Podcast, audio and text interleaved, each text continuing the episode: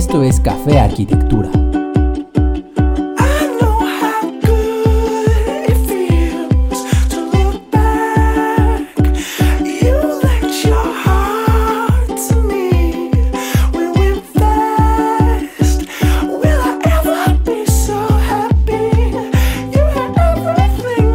Hola amigos, Gabriel aquí.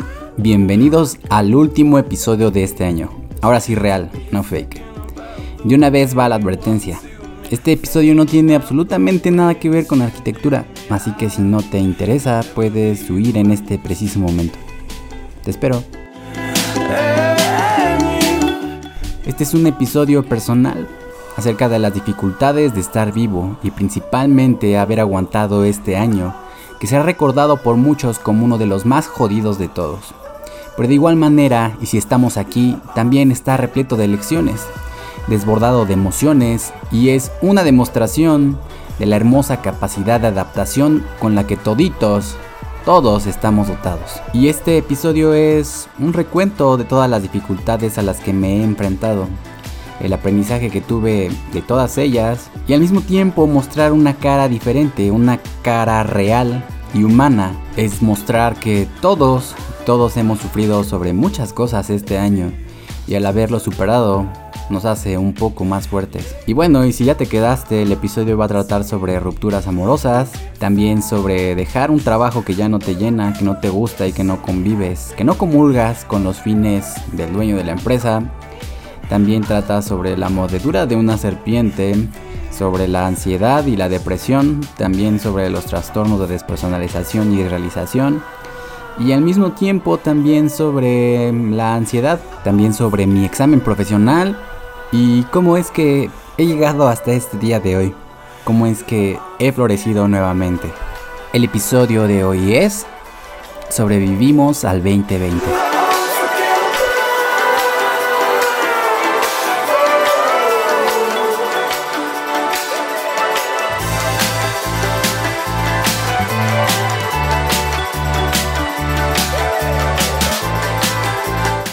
Para comenzar, yo creo que es importante señalar que fue la misma situación de encierro lo que me llevó a comenzar este proyecto. Siempre había sentido la necesidad de expresarme de alguna manera, y fue en las letras, en los textos, donde encontraba mi mejor base. Principalmente porque siempre pensé que era o soy terrible cuando trato de explicarme, cuando trato de explicar algo. Muy pocas veces logro estructurar de manera entendible lo que quiero decir, y más cuando me pongo nervioso. Eso me llevó a pensar que sencillamente era muy malo hablando. Y fue precisamente ese pensamiento lo que me hizo empujarme a mejorar, a perderle el miedo a mi propia voz y no callarme. Y creo que fue la experiencia al escucharme en mis episodios que me hice darme cuenta que tal vez no soy tan malo, que si logro estructurar los puntos suelen conectar y todo funciona fue esa misma experiencia de ver cómo iba mejorando o cómo mi propia perspectiva sobre mí se iba modificando que entendí que absolutamente nada va a resultar perfecto desde un inicio. Es una forma de ver las cosas bastante irreal, el que todo resulte de una, sin fallas. Es demasiado demandante hasta el punto de que te paraliza, de no querer ni siquiera intentarlo, para no fallar. Por eso mismo pienso que la crítica es muy necesaria, pero siempre que sea constructiva para el otro y no solo para el que la imite. Es más como tender la mano o un hilo que puede llevar al otro a un buen puerto. Criticar de manera rapaz a alguien que lo está intentando es por menos, pues, desalentarlo. Y sinceramente, qué tristeza. Pero sí, hay gente que prefiere ser la voz de, que demanda, pero no propone. La voz que calla para escuchar y verter su hate gratuito. Todos estamos mejorando, todos lo estamos intentando. Todos buscamos aprender y crecer, y eso debería ser todos los días. Nadie nace siendo bueno en todo. Claro que me daba miedo, pero ahora que lo pienso, era más miedo a lastimar mi ego por fallar. No quería fallar. ¿Y qué creen? Es mejor demostrarnos babosos, incompetentes, pero con muchas ganas de aprender que quedarse pensando que uno es un don chingón o al contrario un completo inútil. También entendí que si tu posición es la de desacreditar, la de odiar, vas a buscar razones y siempre las vas a encontrar. Y yo no tengo nada más que agradecimientos a aquellos que me han visto crecer, que me han escuchado decir tonterías y no me han condenado. Una cosa es ser crítico, lo cual es sano hasta cierto punto si lo vemos de manera constructiva, pero óiganlo bien, todo es criticable, pero no todo es digno de crítica. Es decir, ¿en qué estás invirtiendo tu tiempo? Si estás invirtiendo tu tiempo para criticar a alguien y para odiarlo, pues no mames. y yo solo puedo agradecerles también a todos, otra vez, nada más, porque yo me veo más como una obra en proceso que una final, una que no debe fallar. Y así prefiero verme. Es más humano colocar bloques, quitar algunos y construirse día a día. Y eso no significa que no sepa quién soy. Lo sé, lo tengo muy claro. Tengo una perspectiva clara de quién soy. Pero carajo, Tener una concepción de sí mismo es solamente el comienzo, un paso, nada más. No me congratulo porque siempre se puede mejorar y tampoco me arranco los cabellos cuando erro. Es natural. Todos somos humanos, todos nos equivocamos. ¿Alguna vez? Entonces, para mí, el podcast comenzó como un aprendizaje, un aprendizaje constante y el ejercicio también de de poder expresarme sin juzgarme a mí mismo, sin tropezarme con mis propias ideas estaba aprendiendo o estoy aprendiendo a hablar en público. Y si eso está mal, pues perdónenme. Y sí, el año para mí desde el inicio no comenzó del todo bien. Terminé el año saliendo de un empleo donde ya no comulgaba con las ideas del dueño. Resulta que la mayoría de las personas inseguras necesitan que las otras personas, las que las rodean, sean sumisas que les digan que sus actitudes déspotas y ególatras son la crema de la vida y que son lo más bello, hermoso y cool del planeta. Y no lo tomen a mal, estoy muy agradecido por toda la experiencia que logré obtener, pero el costo frente al beneficio ya inclinaba demasiado la balanza. Soy de las personas que hacen las cosas con todo o simplemente no las hacen. Si me nace te puedo bancar a muerte, sostener el mundo o moverlo por ti. Pero a fuerza no. Si no me nace no lo hago. A medias tintas no me sirve. Ser o no ser. Y así fue como en enero o en diciembre. Desde diciembre yo ya he tomado la decisión de que en enero ya no regresaría a mi empleo, que ese era el fin. Duré dos años en ese empleo y la gran mayoría de los buenos recuerdos que tengo son acerca de la gente, del amor, el cariño y las demostraciones de afecto que me hizo la gente en el tiempo que trabajé ahí. Y estoy muy agradecido con todos ellos por todo lo que me hicieron aprender y todo el amor dado.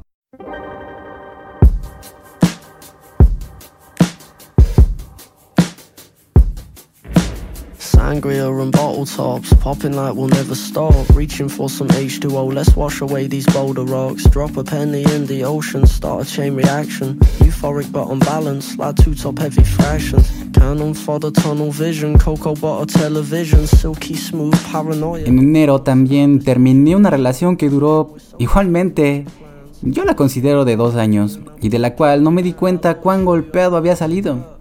Es como cuando sientes que has dado todo, Has intentado todo, pero las cosas no parecen resultar.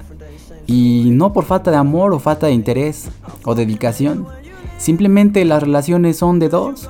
Y cuando solo uno tiene claro lo que desea, es muy, pero muy complicado. Se vuelve una pelea constante por dar y dar hasta sentir que estás vacío sin nada más que dar y pues ya, nada más que hacer. Aprendí que la reciprocidad no se pide, no se trabaja, nace de uno y ya. También aprendí que a veces el amor no basta. Se necesitan muchas cosas más para que una relación resulte. He llegado a pensar que cuando una pareja realmente funciona es como si los planetas se alinearan. Así de complicado, de delicado y de bonito es eso del amor. De una relación de pareja. Y sí, lo más importante es tener claro qué fregados quieres, a dónde quieres llegar con esa persona por respeto, por consideración y empatía. Las cosas claras, pues. No vas a disponer de la otra persona, de su tiempo, de su vida, hasta que tú puedas tomar una decisión acerca de cómo quieres vivir tu propia vida. Hay una frase que me gusta repetir mucho, que realmente no sé si tenga autor o si yo fui quien la inventó. El amor en sí mismo es algo perfecto. Lo realmente complicado son las relaciones. Y es que puedes amar a alguien con todo tu corazón, puedes entregarle todo tu amor, pero eso no significa que la relación vaya a funcionar, no significa que vayan a terminar juntos o algo así. Vivir es decidir, queridos.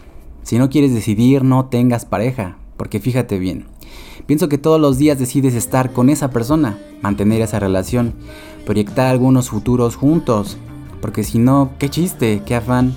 El sinsentido del desinterés y la indecisión es insoportable, pero bueno. Una vez que terminó esa relación me di cuenta que fue como si me hubiera quedado vacío, que lo había dado completamente todo y no había nada más. Y obviamente no puedo decir que fue por nada, porque al final y al cabo todo lo que aprendí y todo lo que viví fue algo que espero me sirva para toda la vida.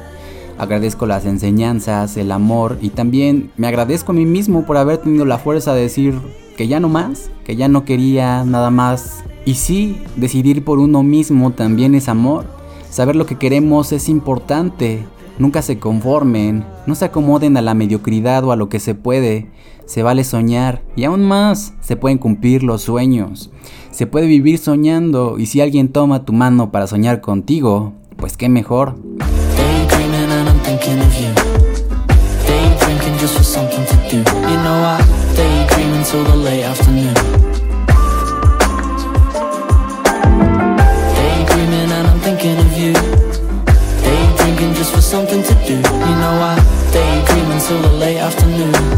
Sumado a dejar el empleo y terminar esa relación, también decidí regresar a las tierras prometidas y terminar lo que dejé a medias.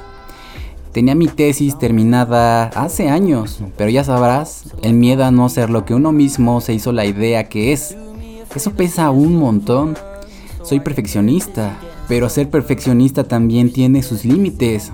También tuve que entender que terminado o terminar es mejor que algo que jamás se aterriza, algo que jamás se termina, algo que no sale a la luz por cobardía, por pensar que un mote, que un título te cambia.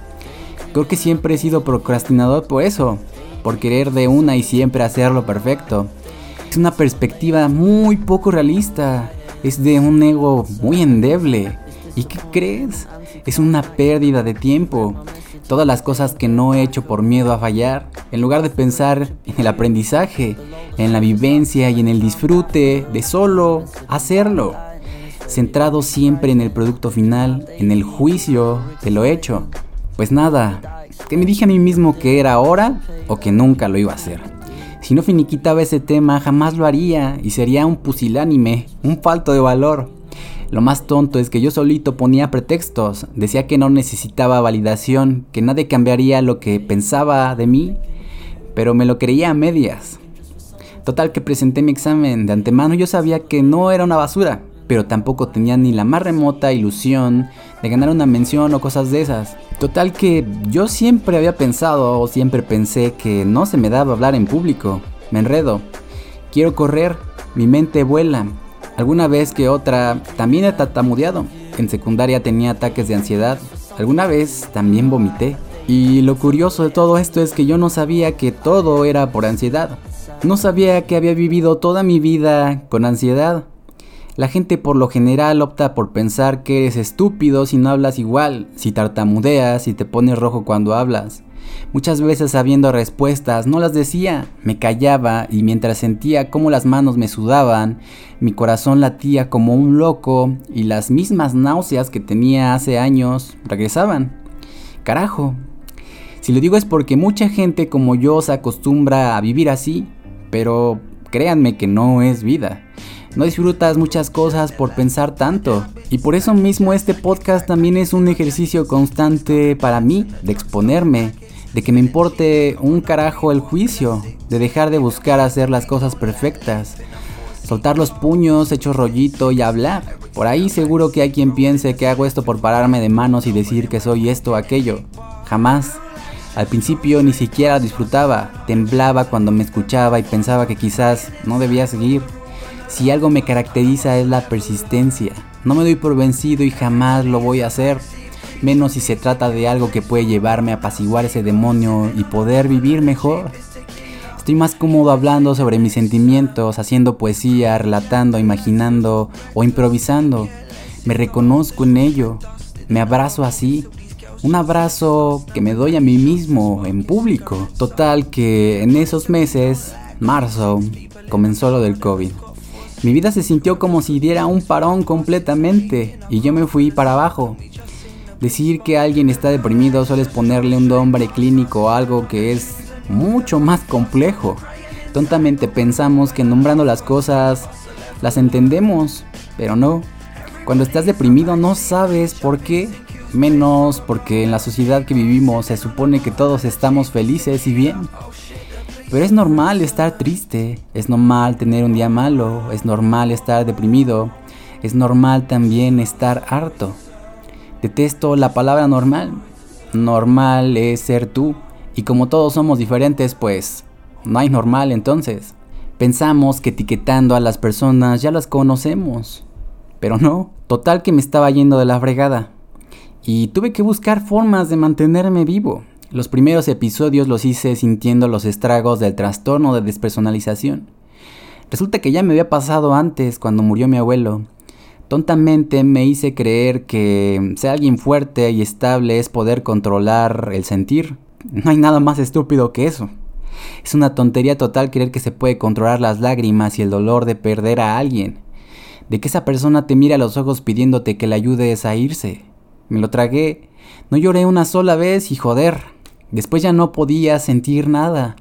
Mi cuerpo ya no era mío. El sonido se escuchaba lejos y yo no era yo. Lo mismo me pasó esta vez, pero más fuerte. Semanas sin sentir, y lo digo de manera literal. Me pellizcaba y no lograba sentir dolor. Tomaba baños con agua helada, me miraba en el espejo sin apenas reconocerme o sentir. Esa agua era lo único que me hacía sentir mi cuerpo de nuevo. Dormía con miedo, sin saber si al día siguiente podría reconocerme. Sentía que me volvía loco, que me desvanecía poco a poco. Sentía que además estaba perdiendo toda conexión con la realidad. Un zombie debe sentirse así, eso supongo. El día que logré llorar, no podía parar. Era un mar que se rompía en los brazos de su padre. Me temblaban las piernas y fue ahí que reconocí que estaba roto. Negar fue lo peor que pude hacer, recluirme en mí más. Tardé otras semanas más en poder sentir de nuevo. Aprendí a la mala que los sentimientos son un río. Y si eres alguien tan sensible como yo, tienes que buscar maneras de expresarlos, que no se atasquen sin ningún sentido. Podría escribir muchas cosas a diario, creo que eso me mantiene cuerdo, en contacto conmigo. Y perdonen si me trabo, es que ya me está ganando el sentimiento. Así que si tontamente piensas que esto que hago es presunción o un grito de arrogancia, pues no. Dejemos de juzgar sin saber razones. Todas las personas son diferentes. No hay norma, no hay normal. No jodan.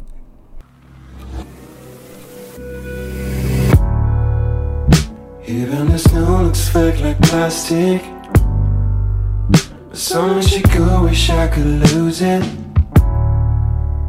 I'm your timeline, wasting time, reading those empty lines. Y después de ese episodio de despersonalización, tuve que comenzar a reconstruirme. Por amor, empujarme a tomar un baño, a hacer ejercicio, a rasurarme, a salir de la cama. Tomaba café para no sentirme tan decaído y poco a poco fui floreciendo. Pero ese año todavía esperaba con más sorpresas. No era suficiente. Resulta que el niño es aventurero y se fue a acampar porque ya estaba harto del encierro. Me gustan los retos, me gusta hacer ejercicio. Entonces subir una montañita era el pretexto perfecto. No puedes meterte en la naturaleza sin ningún respeto o cuidado y pretender salir avante. Tampoco es algo muy realista que digamos. Nos metimos en la maleza alta, en un lugar bastante inclinado para evitar a unos locales que parecían asaltantes. Ya sabes, el miedo natural de un asalto que tenemos todos los citadinos. Íbamos avanzando lentamente y dificultosamente por todas las hierbas. Total que en un momento estaba tan inclinado que tuve la genial idea de agarrarme de un tronco para impulsarme hacia arriba y poder seguir subiendo. Sorpresa. Sentí dos piquetes en las falanges de los dedos de la mano izquierda. Pensé que habían sido espinas. Sorpresa. Otra vez. Vi el cuerpo de una víbora moviéndose alejándose de ahí. Era café tan negro, no tan grande, Creo que siempre pensamos que las víboras son gigantes, por las películas. Mi mente sonó un... Ya valió madres. Entre que era venosa o que no, lo importante era bajar, porque los hospitales no estaban nada cerca. Aprendí que los torniquetes no son recomendables porque no dejas que el veneno avance, sí, pero se concentra más en una sola área y es más probable que tengan que amputarte ese miembro. Tampoco se mata al animal porque las víboras pueden morder e inyectar veneno incluso muertas, incluso ya con la cabeza cortada. En internet hay varios videos donde las víboras siguen mordiendo aun cuando ya no tienen su cuerpo. Total que no pasaron ni 5 minutos y mi dedo ya era una salchicha. Entonces yo empecé a caminar más rápido y joder, consciente sí estaba, pero sentía como la neurotoxina me hacía tambalear, patear piedras. Tuve que calmarme porque si pierdes el control haces que tu, tu corazón vaya más rápido y con ello también el correr del veneno. Mientras bajábamos sentía el veneno correr. Todos creen que la mordida duele, pero duele mucho más. Sentía el veneno destrozando tus tejidos lentamente. Sentía que mi mano iba a estallar. Encontramos unas personas esperando fuera de su camioneta en el camino. Les pedimos que nos llevaran, aunque fuera solo un poco, un poco abajo. Les mostré mi mano para que creyeran, pero ya sabes, la mayoría de las personas reman siempre hacia su lado. Les valió sorbete que me cargara el payaso. Por suerte, más abajo encontramos otras personas. El señor que vio mi mano de inmediato dijo, Llévenlo en chinga al centro. Un muchacho con una moto nos llevó hasta el centro del pueblo. En el camino yo ya iba en un viaje diferente. Miraba mi mano como ya parecía una manopla. El joven también la veía de repente y eso hacía que acelerara un poco más. ¿Será mi carácter, el veneno o la meditación que me hizo mantener el control en todo momento? De camino al hospital le iba diciendo a mi primo que buscara fotos de víboras para poder identificarla, porque en el hospital seguro nos iban a preguntar. Siempre he pensado que en situaciones como esa, el despersonalizar sí ayuda. El dolor se hace menos y permite seguir pensando claro. Ese día también despersonalicé, pero esta vez agradecí no sentir tanto el dolor. Llegamos a la puerta del hospital corriendo. Nos dejaron entrar muy rápido. En el registro me hicieron unas preguntas tontas como mi CURP y jaladas como esa. En mi interior yo pensaba, güey ya, güey ya. Se atendió una médico que pensó que me había fracturado. Nos iba a canalizar a otro hospital, quién sabe por qué. México. Por suerte pasó otro médico que parecía más razonable y experimentado. Él me ingresó enseguida. Llamó a otro hospital para saber si tenían el antídoto antiviperino y mandó las fotos a los expertos en toxicología. Me dijeron que me metiera enseguida, que mi mano ya estaba comprometida. Me dieron una bata, de esas con las que se te ve todo el trasero, y caminé hacia el baño. Mientras me quitaba la ropa, pensaba en la última vez que había estado en un hospital. Esa última vez había sido cuando había visto a mi abuelo. Y pensé en sus ojos, en sus ojos que me pedían ayuda para irse. Eso me llenó de coraje. Mi abuelo habría sido mil cosas, pero cobarde jamás. Me subí a la camilla, todos estaban sorprendidos porque me movía solo y les contestaba perfectamente todo lo que me preguntaban con lujo de detalles. Me pusieron suero y me marcaron una línea para monitorear el avance del veneno. Cada media hora me marcaban una línea más. En promedio avanzaba dos centímetros cada lapso. Tuve que vaciar mi mente, tuve que dejar de pensar y centrarme en simple y sencillamente esperar. Escuché la sirena de la ambulancia cuando salía del hospital por el antídoto. No quería pensar qué era lo que estaba pasando fuera, no quería pensar en nada. Mi primo se encargó de todo. Hay que reconocer que a pesar de que estaba todo preocupado, mantuvo la cabeza fría y resolvió todo cabalmente. Te mereces un aplauso, mi Fer. Eso es todo, canijo. Estaba acostado solamente, tenía los ojos cerrados y sentía el veneno avanzar lentamente. Cada media hora pasaban a marcarme y abría los ojos para mirar cómo iba todo. Hubo un momento donde sentí cómo mi bíceps se tensaba, los tendones se contraían desde el codo. Yo sabía cómo corría el veneno sin ver, el edema o la hinchazón es una cosa, la reacción del cuerpo a los destrozos que ya viene haciendo el veneno.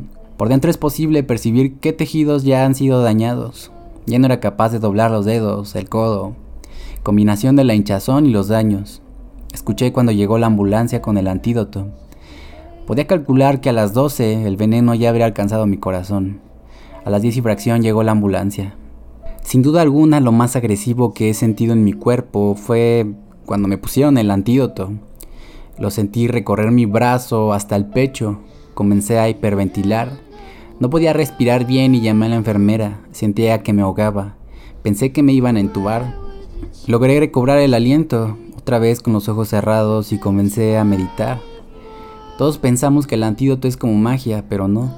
Todas las personas reaccionan diferente y el veneno no para de inmediato. Me aplicaban dosis de antídoto cada hora. Yo tenía la mirada clavada en el techo. En momentos se me llenaron los ojos de lágrimas y pensé que no temía a la muerte. Morir es un hecho objetivo intrascendente. Te mueres y ya, se apaga la luz. Lo que me dolía eran las personas a las que amo. Pensé en el pesar que pasaría mi mamá y mi papá, en que tendrían que enterrarme ellos y sufrir ellos. Los imaginé llorando en mi funeral. Pensé en mis primos y la carga que habrá sido que muriera estando con ellos. Tuve que mirar dentro, conectarme con mi ser, agradecer lo vivido y soltar. Ya no estaba en mis manos que el antídoto funcionara. Estaba concentrado en mantener la calma. Parecía que mi cuerpo no quería reaccionar al antídoto. Fueron cinco dosis hasta que parecía detener el avance. Tuve miedo de dormir y no despertar de nuevo.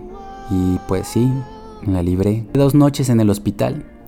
Al tercero que salí, cuando me paré estaba todo mareado, caminaba como Bambi, pero estaba feliz, cansadísimo, bastante jodido. Caminar una distancia cortita me cansaba y me tenía que sentar porque me mareaba mucho. Mi mano todavía estaba hinchada y tenía miedo a que no funcionara bien como antes. Pero vamos, estaba agradecido primero de estar vivo y segundo de no haber pedido ningún miembro. Después de salir del hospital mis primos estaban afuera, también una tía y un tío mi hermana y mis padres. Casi lloro al verlos a lo lejos.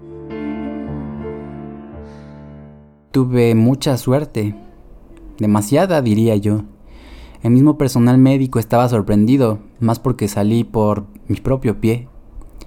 Un mes más tarde regresamos al mismo lugar, subimos la montaña y sí, puedes pensar que solo alguien lo suficientemente estúpido o sumamente valiente se atrevería a regresar. Yo prefiero que digan que soy valiente, aunque siempre hay algo de estupidez en la valentía. No todos los riesgos se pueden calcular, y a veces los rayos sí caen en el mismo sitio. Simple y sencillamente, no iba a permitir que una mala experiencia marcara mi vida por siempre. Regresé para afirmar que el miedo no te lleva a ningún lugar, que la mejor manera de superar algo es enfrentándolo, y que siempre existen opciones de interpretar un hecho con mil cosas, mil aprendizajes, vivencias, memorias, no solo como algo bueno o malo. Ese evento puso las cosas en perspectiva. Quejarse por no poder salir, sufrir por una relación que no resultó, seguir viviendo esclavo de mi propia prisión fincada en ansiedad, algo tenía que cambiar. Dicen que las experiencias que están cerca la muerte te llevan a cambiar. Y sí, despiertas porque despiertas.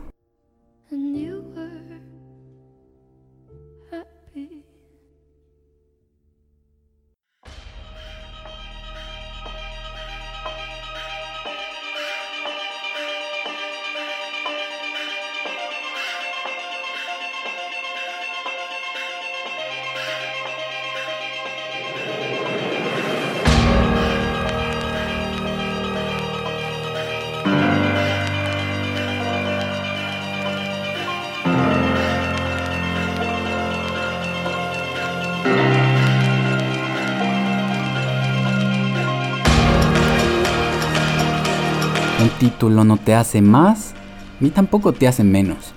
Simplemente es una licencia para ejercer como algo y ya. Papelito habla, dirían muchos. He visto tantas personas que piensan que un grado te da la validación, esa validación que nace en ti mismo, que tener un posgrado valida una supuesta superioridad intelectual, cuando no hay nada más alejado a la realidad. He conocido personas laureadas con los grados más rimbombantes decir las tonterías más grandes, o no ser ni la mitad de sabio o inteligente que alguien sin título. Pues total que todos esos eventos pasaron, y sobreviví. Y una semana antes de mi examen profesional resulta que me contrataron en el lugar que yo deseaba trabajar desde antes, cuando estaba en mi anterior empresa. Lo que parecía haberse quedado en pausa comenzó a avanzar con una gracia tan grande que yo no podía hacer otra cosa que sonreír. Trabajé mi primera semana y ese mismo viernes hice mi examen profesional. Yo hubiera querido que fuera presencial, una batalla más contra la ansiedad, una victoria esperada. Llevaba años esperando el momento y ya no quería esperar más. Decidí hacer mi examen en línea Llevaba ya varios episodios del podcast, había perdido mucho el miedo a fallar y a hablar también en público. Al final y al cabo, vida no estaba en juego, no había serpientes, no había víboras en el jurado, viejos conocidos que tengo el honor de llamar amigos, guías y más importante, mentores. Yo estaba perdido como todos, a mitad de la carrera pensaba abandonar. Jamás me pareció que yo, que mi mente o mi pensar tuvieran un lugar hasta que conocí a ellos, principalmente a Héctor García Olvera. Él me salvó, no lo puedo decir de otra manera.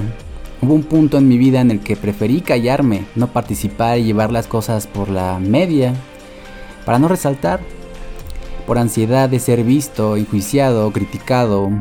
Pero él vio algo en mí, me empujaba a participar, a hablar, más a empujones que de otra forma, recobré mi voz y desde sexto semestre me dijo que iba a hacer la tesis con él. No fue pregunta.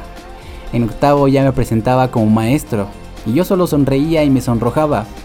Estaba ahí sentado mirando a mis mentores emocionados y por un momento pensé que ese momento no debía pasar antes. Ese era el momento adecuado, no otro. Tuve que aprender muchas cosas en el camino para llegar al punto en el que estoy ahora. Muchos lo llamarían fracasos, yo les digo aprendizajes. Y estoy tratando de recuperar el tiempo perdido. Así como yo, deben haber muchas otras personas que de alguna forma u otra no han sido ellos mismos, primero por no conocerse y luego por no aceptarse. Yo todavía estoy en ese proceso. Dominaba mi tema como un viejo lobo de mar que sabe dónde está el puerto sin ni siquiera mirar el faro. Cada vez que sentía que perdía el aliento, respiraba profundo Sentía mi cuerpo y pensaba, has vivido tantas cosas, has superado tantas cosas y todo ha sido por este momento. Si nada te ha matado, no te mató el veneno de una víbora, difícilmente este examen lo hará. Y ¡pum! Terminé y comenzaron las preguntas. Las contesté todas con la pertinente nota de que evidentemente siempre es necesario seguir estudiando sobre el tema porque la perspectiva que se tiene hoy es solo un punto de partida, no un ancla. Cortaron la comunicación para hacer su deliberación. Yo seguía tranquilo. Pasaron 20 minutos y volvieron a llamar. Leyeron todo el protocolo de protesta y me dijeron que me titulaba con diploma en mérito universitario. Terminó la ceremonia. Antes de despedirnos, me invitaron a participar en la conformación de el temario para una clase. Algún día pienso que seré profesor y echaré a perder algunas de las nuevas generaciones. Nos despedimos y al final mis mentores me llamaron colega. Nunca me sentí menos por no tener un título, nunca me hicieron sentir así y sin embargo el que puedan llamarte así es resultó muy reconfortante. De igual igual como siempre. Colgué la llamada y comencé a llorar. No sabía ni qué era lo del mérito, pero había acabado la sombra que figuraba sobre mí desapareció. Todas las veces que me dijeron que mejor me fuera a estudiar filosofía, todos los días que estuve solo vagando por la facultad por haberme atrasado, todo estaba detrás, la tormenta había cesado. Aunque no lo creyera, lo había logrado. Y lo único que se me ocurrió fue salir a correr.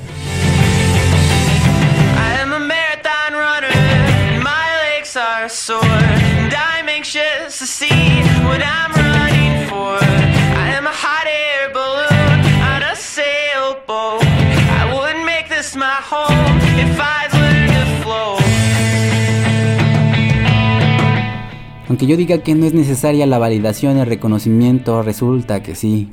La idea que tenía sobre mí mismo cambió.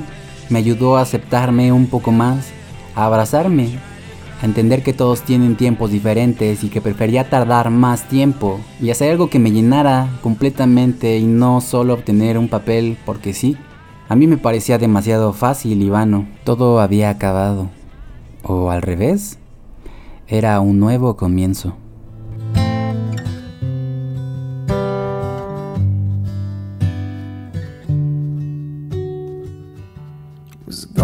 Through changes. They've been coming for a while, was hiding from dangers that are hidden in the bright lights, and I hold up my hands. This will be my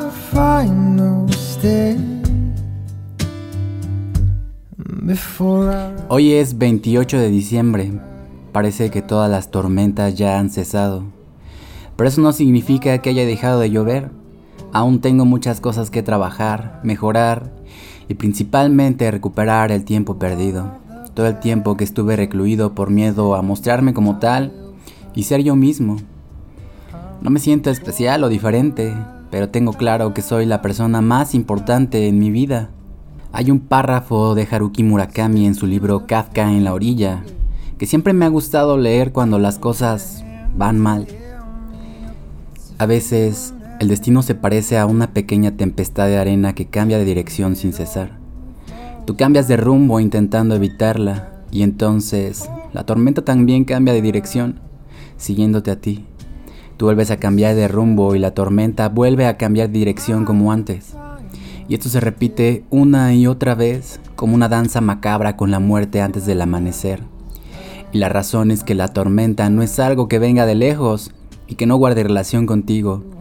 Esa tormenta en definitiva eres tú. Es algo que se encuentra en tu interior. Lo único que puedes hacer es resignarte, meterte en ella de cabeza, taparte con fuerza los ojos y las orejas para que no se te llenen de arena e ir atravesándola paso a paso. Y en su interior no hay sol, tampoco hay luna ni dirección, a veces ni siquiera existe el tiempo. Allí solo hay una arena blanca y fina como un polvo de huesos, danzando en lo alto del cielo. Imagínate una tormenta como esa. Y tú en verdad la atravesarás, claro está. La violenta tormenta de arena, la tormenta de arena metafísica y simbólica, pero por más metafísica y simbólica que sea, te rasgará cruelmente la carne como si de mil cuchillas se tratase. Muchas personas han derramado allí su sangre, y tú, asimismo, derramarás allí la tuya, sangre caliente y roja. Y esa sangre se verterá en tus manos, tu sangre y también la sangre de los demás. Y cuando la tormenta de arena haya pasado, tú no comprenderás cómo has logrado cruzarla con vida. No, ni siquiera estarás seguro de que la tormenta haya cesado de verdad.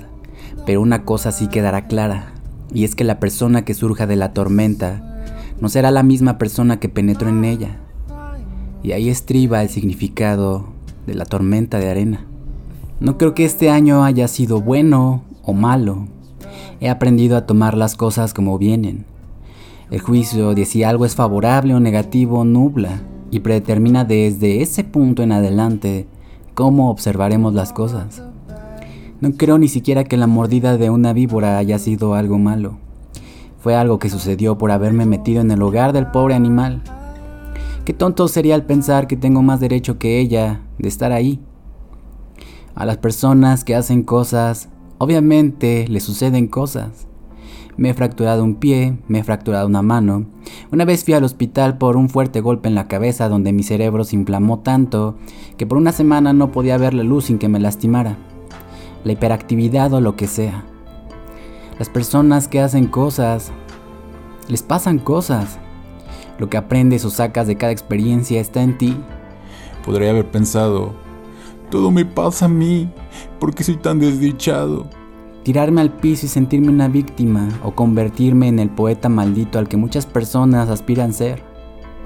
Pero no, hoy me siento afortunado, he vivido, he aprendido, he amado, he caído, me he parado, he dudado, y es en este momento en el que tengo más claro por dónde es mi camino. Hay un arco iris de colores al final de cada día.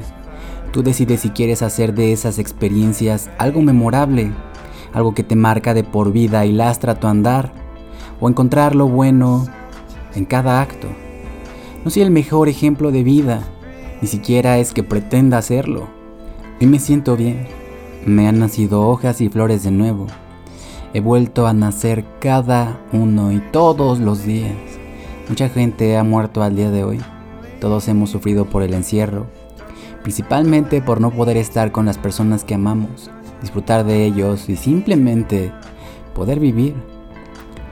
Pero qué tal que esta experiencia nos demuestra que la manera en la que veníamos viviendo no es precisamente como nos gustaría vivir de hoy en adelante. Este episodio puede cerrarse para abrir uno nuevo.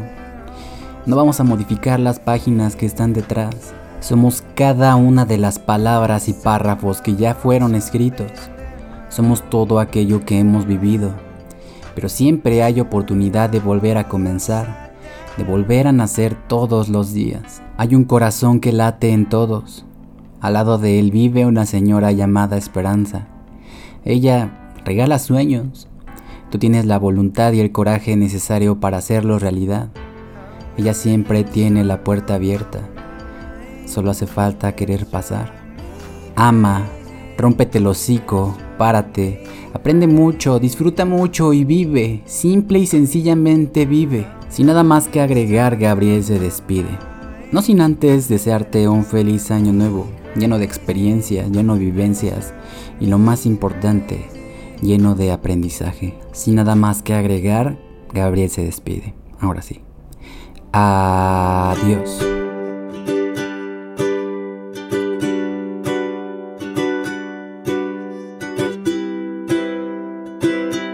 Esto fue Café Arquitectura.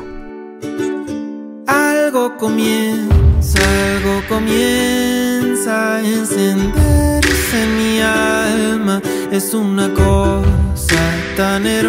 El nombre de las canciones, en orden de aparición, es el siguiente. Unforgettable, The Nuts, Heaven's Only Wishful, de More, Sangría, de Easy Life, de Arlo Parks, Daydreams, de Easy Life, Perfect Day, de Lou Reed. La siguiente canción es un cover de Billie Eilish que le hace a Rob Dickinson. El título es The End of the World. La siguiente canción es de Everyone You Know. El título de la canción es The Drive. La siguiente canción es Pointless de Dunya Cranjon y Icon. La siguiente canción es de Odessa. El título de la canción es A Moment Apart. La siguiente es Marathon Runner de Yellow Ostrich. La siguiente es Rise de Tom Francis. La siguiente es Cadence de Fractures. Y la que estás escuchando es Algo se enciende de José Anlog. explorar los rumbos de mi oscuridad y con sorpresa hoy voy sintiendo que después de tanto tiempo algo comienza, algo comienza a encenderse mi alma. Es una cosa tan hermosa que no te puedo explicar. Algo se enciende, algo se enciende en el centro de mi alma. Y aunque no hay calma, queda mucho por andar. Ah, ah.